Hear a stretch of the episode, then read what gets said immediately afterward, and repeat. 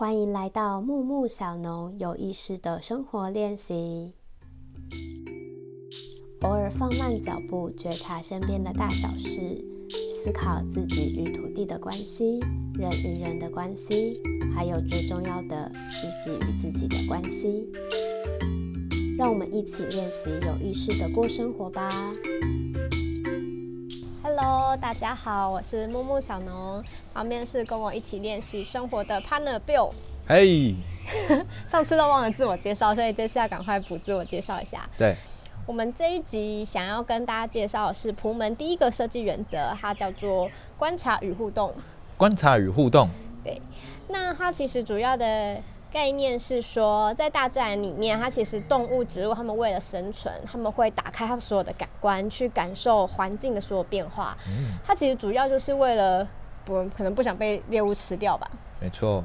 嗯，那比如说动物们，它们可能会有用他们与生俱来的一些本能啊，他们或是他们后来跟妈妈他们一起学得的技能，他们会去找食物，他们会去躲避天敌。那植物，你想说植物他们有互动吗？他们的根系其实，在土壤里面啊，他们也是不同的植物的根系会互相的，嗯，交织在一起，是吗？对，他们是会互相的，会有一些。交互作用，它也会跟呃微生物，它你们是有互动的，他们会各自取得他们所需要的养分，呃，算是互利共生嘛？嗯，可以吧？对，而且在大自然里面啊，动物跟植物，它们基本上是生活在一起的，不会说这一块是植物区，这一块是动物区，所以它们彼此是相依相存，它们彼此关系非常紧密，它形成一个稳定而且平衡的生态系。嗯。那你觉得我们人类呢？我们现在人类跟动植物的互动是怎么样？几乎是零。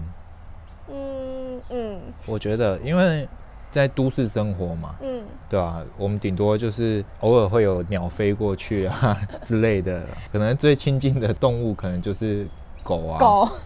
嗯嗯，我觉得人类。人目前就是以一般现在生活在城市里面的人，就是可能跟动植物的接触，就算有接触，也感觉比较是一一个以上由上而下的那种感觉。没错，就是我去养了这个动物，我去养了猪，我养了鸡，或者是我种了菜，就是我们不是一个，就是在一个感觉不是一个很对等的关系的感觉。感觉是好像是我们汲取，一直在拿他的，一直去拿我们所想要的东西从他们身上拿，但是好像我们回馈的反而比较少。我我觉得就是取我们所需，嗯而已。他们是我们的一个资源。嗯，对我我觉得是这样子。对，所以呃，尤其是呃，其实除了动植跟动植物的互动啊，就比如说商品好了，嗯，喝个咖啡啊，或是呃买洗衣粉什么的，其实所有东西都非常的容易取得。但是，变成说我们会不了解它的制成，它到底从哪里而来，或者是比如说我们吃的菜从哪里来？哦，原来像我们最近那个菜园的葱开花了啊！原来葱开花是长这个样子啊！原来葱会开花。对 对哦哦，就是我们种东西之后才发现哦，原来很多东西就是跟菜市场看到是真的是不太一样。对，或者是在甚至在很多专业分工之下，比如说我们已经。失去了，应该是说失去吗？我们忽略了，比如说去观察天气的一些，呃，技能。对。我们可能看天气变化，或者是感觉季节变换，除了冷跟热之外，我们大部分会不会下雨啊？我们是从气象预报得知。对。但是我还是有类似的技能存在。哦，真的吗？有什么技能？比如说早上如果起大雾，清晨的时候起大雾，今天中午一定会很热。哦，对对对对，这真的是。是吧？尤其在雪梨这边，就是应该我觉得是不是因为早晚温差很大的关系？不知道，可是我觉得就很明显，只要起大雾，中午一定会超级热。还有一个成语啊，不是叫月晕而风吗？如果月亮旁边有那个晕的话，就代表说就是隔天会起风。哦，真的？嗯。哎呦，不知道。所以就是感觉就是我们活在一个被被。好保护的好好的一个社会结构里面，就是跟自然的连接是一个脱节的状况。嗯，变成说好像我们要跟大自然互动，就是好像是我们要刻意去山上，或者是刻意去哪里。对。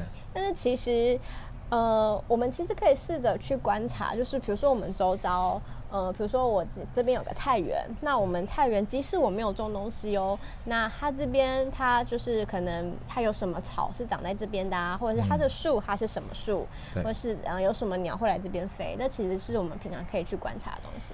对，嗯，所以我觉得他把呃观察与互动列为普门的第一个原则，其实就是要去提醒我们，就是去跟我们。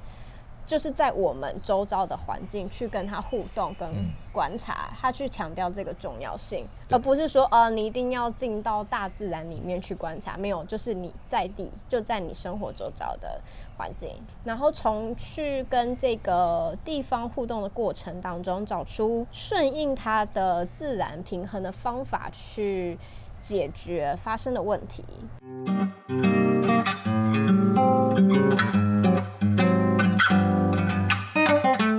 说用在菜园里面可以怎么做呢？呃，我们上这一课啊，他在就是里面就有提到说，你要成为一个好的农夫，你最第一件事情，你就是要学会去观察什么事情在什么时候发生。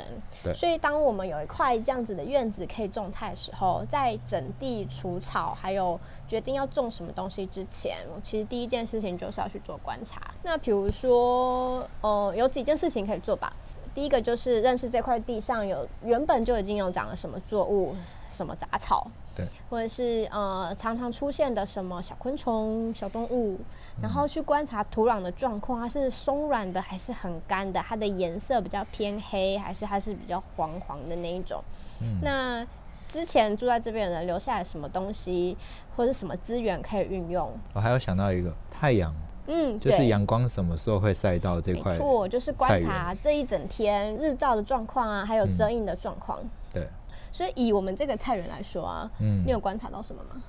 嗯，以我们这个菜园来说，我观察到我们一开始种的时候，它的土壤是比较硬的。哦，真的吗？我觉得，因为铲起来其实它是比较干呐，不是说硬干然后松。嗯，所以我觉得它应该是不肥沃。嗯。对，然后所以后来我们不是用了那个，就是之前房东除草下来有去做堆肥，嗯之类的，我们用那些腐殖质去把它盖住，让那个土壤可以保湿。嗯嗯嗯嗯嗯，对。那我是一开始就发现说，在我们还没种之前，这块地上有一些前租客留下来的辣椒，嗯，有一些葱，一些地瓜、马铃薯，嗯，然后还有地瓜叶。所以我就会想说，嗯，如果比较容易被虫吃的一些作物，我可以种在辣椒跟葱旁边，它可以去避免它们就是被虫吃。那那如果地瓜叶的话，它会一直攀爬嘛，那它其实它其实一方面它可以去防止土壤曝晒，然后因为它就是大量覆盖，它其实它爬过的地方就是杂草会蛮少的。对。就是不会这么多杂草，嗯，所以就是我就会选择哦，留一些地瓜叶，不要把它全部除掉，然后除掉一些些，留空间给我去种一些其他作物。但那个地瓜叶现在看起来像杂草，不会啊，长得很茂盛啊，太茂盛。我而且现在很多嫩芽可以吃了啊。好，那我有观察到，像我们院子有两棵大树在中间，嗯，呃，一棵大树，一棵小树啦。那就是大的那棵树，它其实每天都会掉超多叶子，然后我就觉得很开心啊。就是那些叶子跟就是房东有时候除草，就是呃，就是用割草机除下来的那些草，我们就可以把它全部就是。盖在我们的那个，如果种东西盖在上面覆盖物，就是避免就是土壤直接曝晒流失水分，然后这些草啊叶子制造的小空间，也会让一些小昆虫啊、蚯蚓啊那些动小生物们有地方可以钻来钻去。对。那日照的部分的话，因为我们是一个么字形的菜园，然后东边有个矮墙，西边有个高墙，所以变成说早上跟傍晚都会各有一边它是会有遮阴的。那院子中间的树，它也会造成就是不同时间会有一些不同的遮阴，所以我们在种的时候就可以想说，所以需要大量日照的作物，我们可能就要选在比较不会被遮到或者是遮阴的时间比较少的地方。嗯，对对。那你有想过，就是其实普门原则可以用在生活中吗？有，我记得你在家里也有实践一些东西，就是像你做的那个环保牙膏。哦，对啊，因为我就是哦，我自己有在实施，就是 No Pool，就是我现在是洗澡洗头、洗脸都不用，就是都用清水。那牙膏的部分，就是我是因为我不想要有任何的包装，所以我是自制牙膏，我用小苏打跟椰子油去自制牙膏。嗯，所以因为我就是观察到，嗯，生活中会产生太多的废弃物，而且那些瓶瓶罐罐是就是没办法 分解的，所以就是我就选择用这样子的方式，然后应该不会很臭吧？我 目前是没闻到啦，我但我。说实在，我的鼻子嗅觉没有很灵敏。呃，好，那就是除了这方面之外，例如在家中发现的小生物，蟑螂、老鼠、蜘蛛、蚊子，那。你可以去想想他们是从哪里来的，嗯，你是不是家里有积水，嗯，或者是，嗯，是生活环境有什么东西把他们吸引过来了？那你可以想想看你有没有一些，呃，天然的防治方式，是不是打扫完环境，或是把什么东西移走，把水清掉就可以解决了呢？是不是可以不用用到杀虫剂？嗯，这是可以第一个可以思考的，没错。那第二个是说，就是，呃。像刚刚讲的，了解生活用品的整个的生命循环，嗯，去去知道它怎么来，然后回收之后会怎么去，然后以及你在使用当中，比如说沐浴乳，它排到下水道之后的那些会不会造成污染，这些都可以去思考。你去看它背后的成分啊，你可以多多去了解。但是并不是说你去了解这些东西之后，就是要你把生活中所有东西都换成就是所谓的环保商品，而是说你可以。多一层了，更了解你所使用的东西，然后变成说你在下次购物的时候，你可以多一层思考，你可以选择什么添加物比较少的产品啊，或者是说你真的，因为有些东西其实真的会环保商品有时候会比较贵，那如果你有能力的话，是不是可以替换一些？你可以做去选择对环境友善的产品，甚至跟我一样，就是你们可以自己去自制环保牙膏。或是很多其实生活上的用品，其实是可以自己做的。对。那还有另外一个，就是去观察房子的日照位置跟时间。你可以去想想，你的房子就是什么，你应该什么时候拉开窗帘，就是让光进来。我们可以减少开灯，让热能也进来，然后就可以减少可能开空调啊，或者是什么时候又应该是要赶快把窗帘拉起来，就避免过度的日晒造成室内温度过高。嗯，这个其实我们去。生态村上次去参观那个 Candy House Narara Eco Village，它的一个很有名的案例叫做 Candy Earth Ship，是吗？对，哦，不是糖果屋啊。对，它其实这个案例真的非常好，因为它在它的北边一整面，然后就是全部做成一整片的窗户采光，它甚至在室内就是那个窗户采光那边还就弄了一整排的植物，呃，菜谱，对，就是它可以种植东西在里面。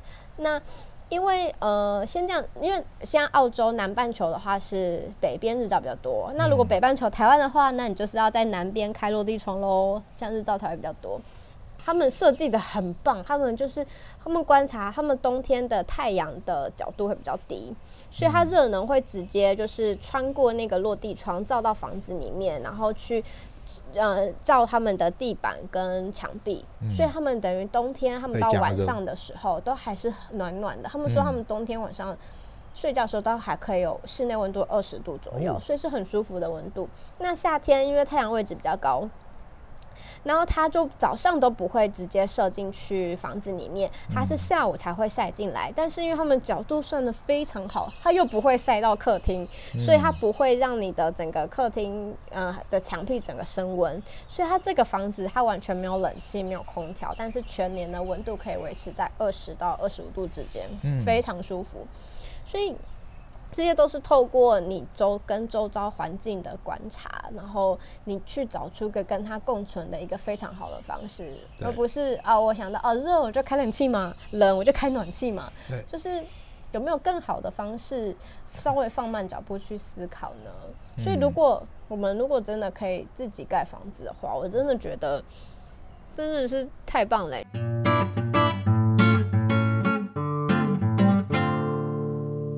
其实我们在录这个节目之前呢，我有稍微看了一下，就是普门的课本。嗯。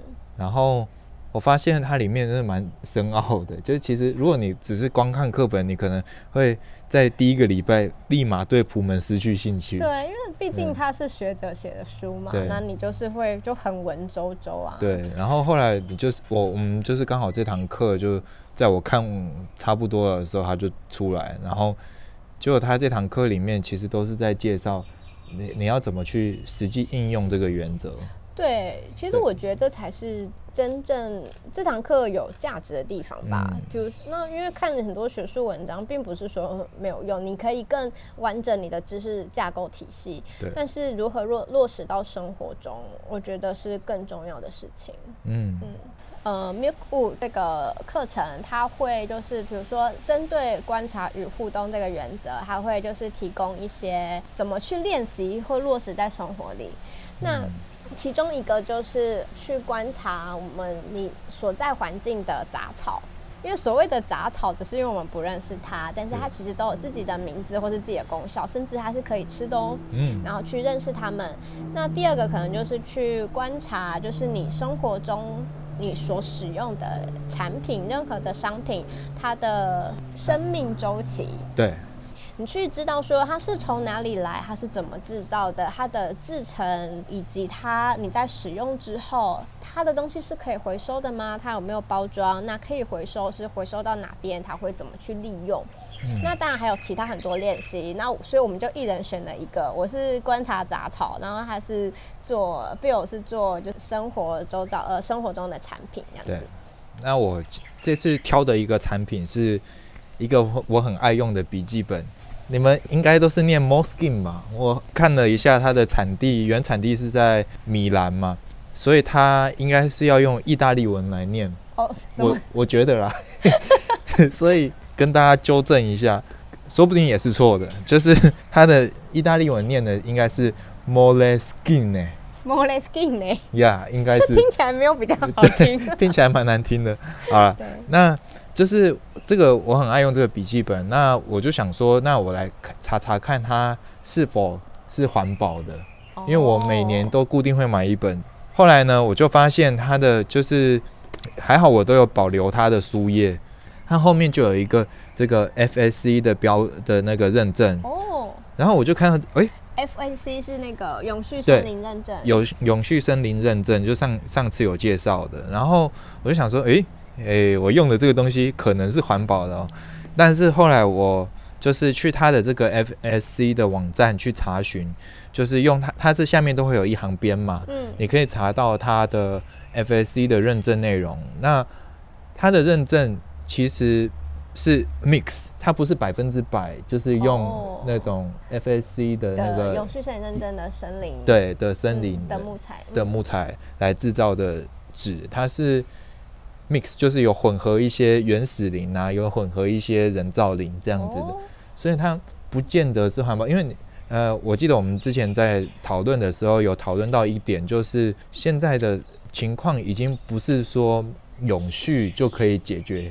就是地球的问题了，因为现在我们破坏的很多，所以其实我们应该要再呃做一个加法加上去，就是不止永续，我们还要就是帮地球减轻一些负担。比如说，就是呃用了我们用了一些树，但是我们又多种几棵树回去。那其实这个是 FAC 它有在做的事情。对，但是它如果是用 mix 的话，它可能只是嗯，就是用一些用一些，然后它可能只能达到。微微的永续，可是它没办法，是因为它，嗯，所以 mix 的意思是说，它有用一部分的永续森林的木材，但是它同时也会用一些原始林的木材，对，哦，这样子也可以认证吗？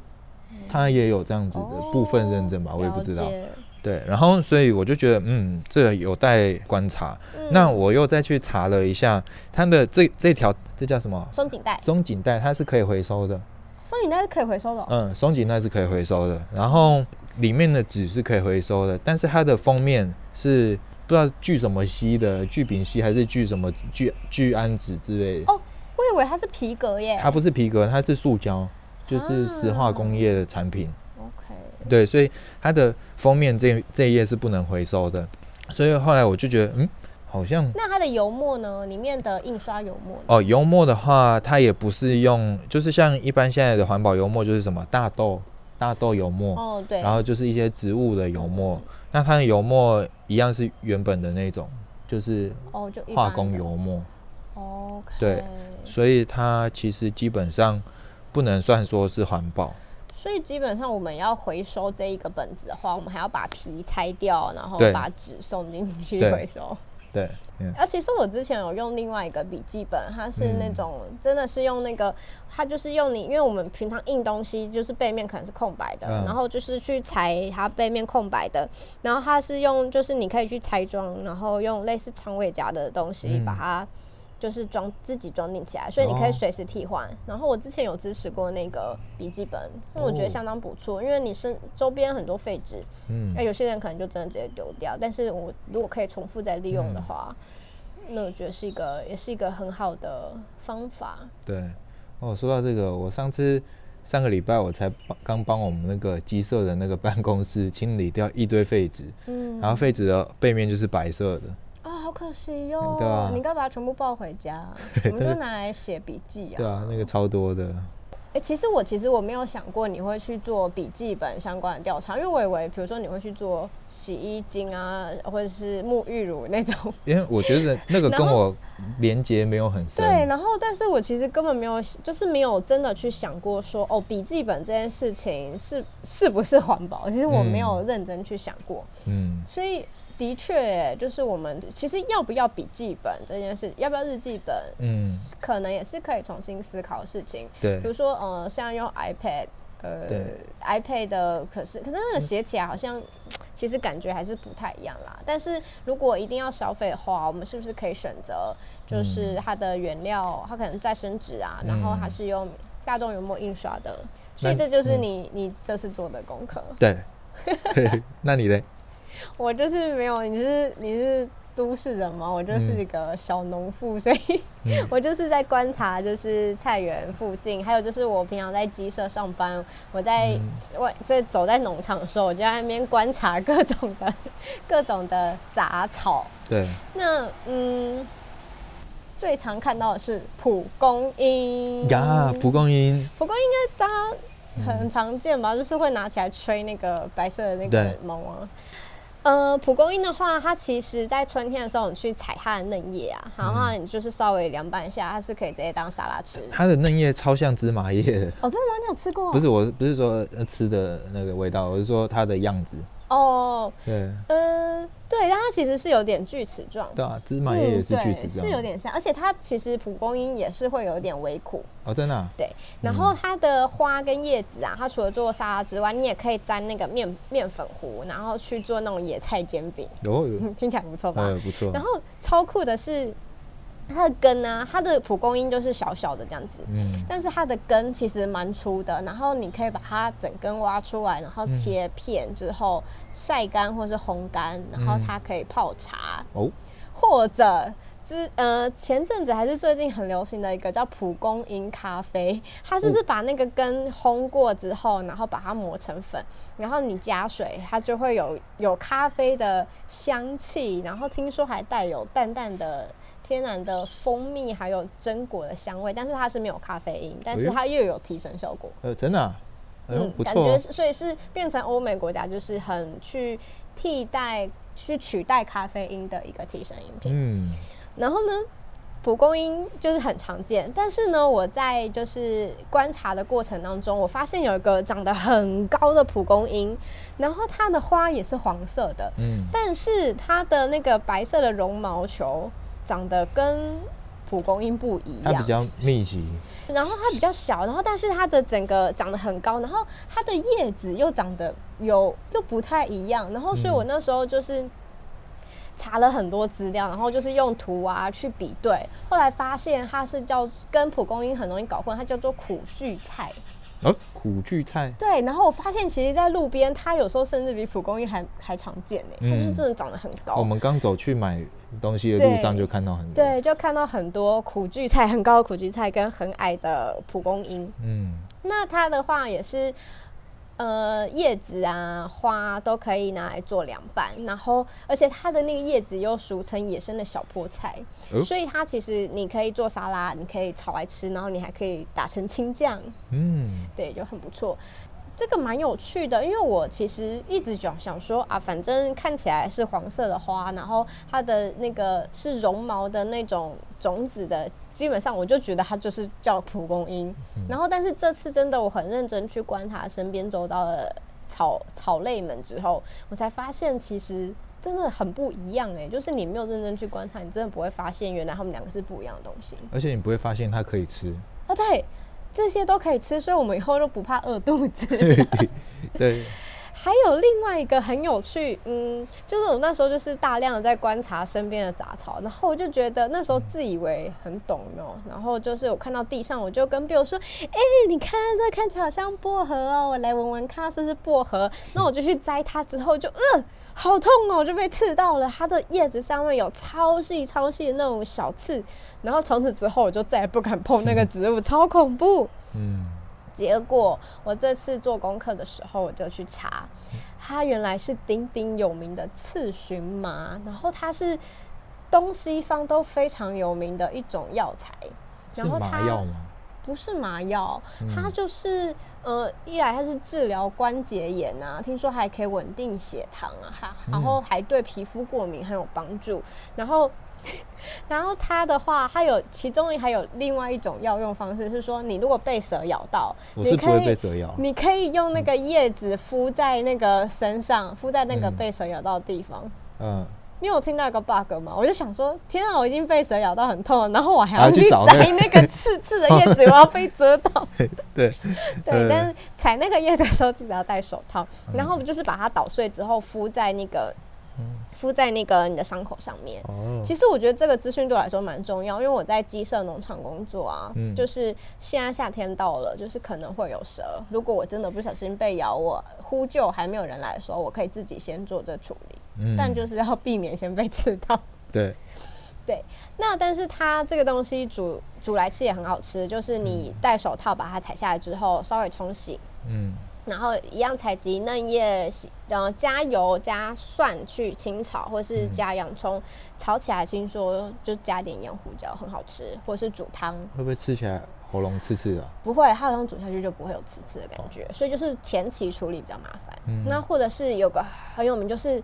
国外甚至都有在卖的是荨麻茶，然后就是泡在水，呃，如果你要自己做的话也可以，就是你也是这样摘回来之后放在水里面煮沸，然后再静置个呃十分钟左右，嗯，当茶喝，听说就是对皮肤过敏是很有帮助的，嗯，对，所以就是这个东西真的很有趣，嗯，所以这就是我查了就是三个我身边的杂草的案例，嗯。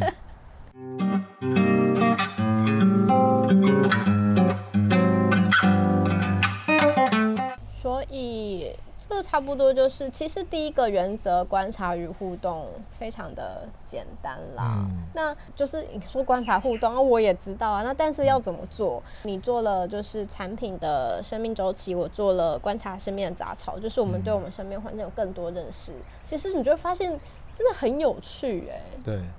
对，而且真的在这次这样子多查资料、多了解之后，就是你才知道说，哦，这个东西真的原来就是有那么多背景知识。然后，如果说我了解了之后，我下一次在选这个东西的时候，我就知道啊，这个不 OK，对啊，就是光一个笔记本哦，对，就可以有很多很多不一样的东西查。这就是我为什么不把这次的作业内容定成 MacBook。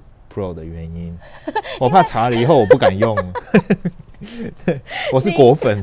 你 应该要查这各种 iPhone 什么的，你就不不会换。我不敢听说好像有人刚买了 Apple Watch 嘛？你是不是要查一下 Apple Watch 的质？它一定是环保的。不要乱讲话。好喽，所以希望大家会喜欢今天的节目，那我们就下次再见喽，拜拜，拜拜。不知道你们喜欢今天的内容吗？搭配这集节目了解笔记本的生命周期的练习，我们花了一点时间找了三款制成跟材料都很环保的年度日志和笔记本，整理在部落格，想要分享给大家。有兴趣的朋友可以参考节目资讯栏的文章链接。你也可以在 Facebook 以及 IG 上面追踪木木小农，就可以得到更多其他我分享的影片和文字。欢迎跟我分享你的感想或你在生活中的经验。这集相关的内容文章也会持续更新在我的部落格，邀请大家跟我一起练习有意识的过生活。下次见喽，拜拜。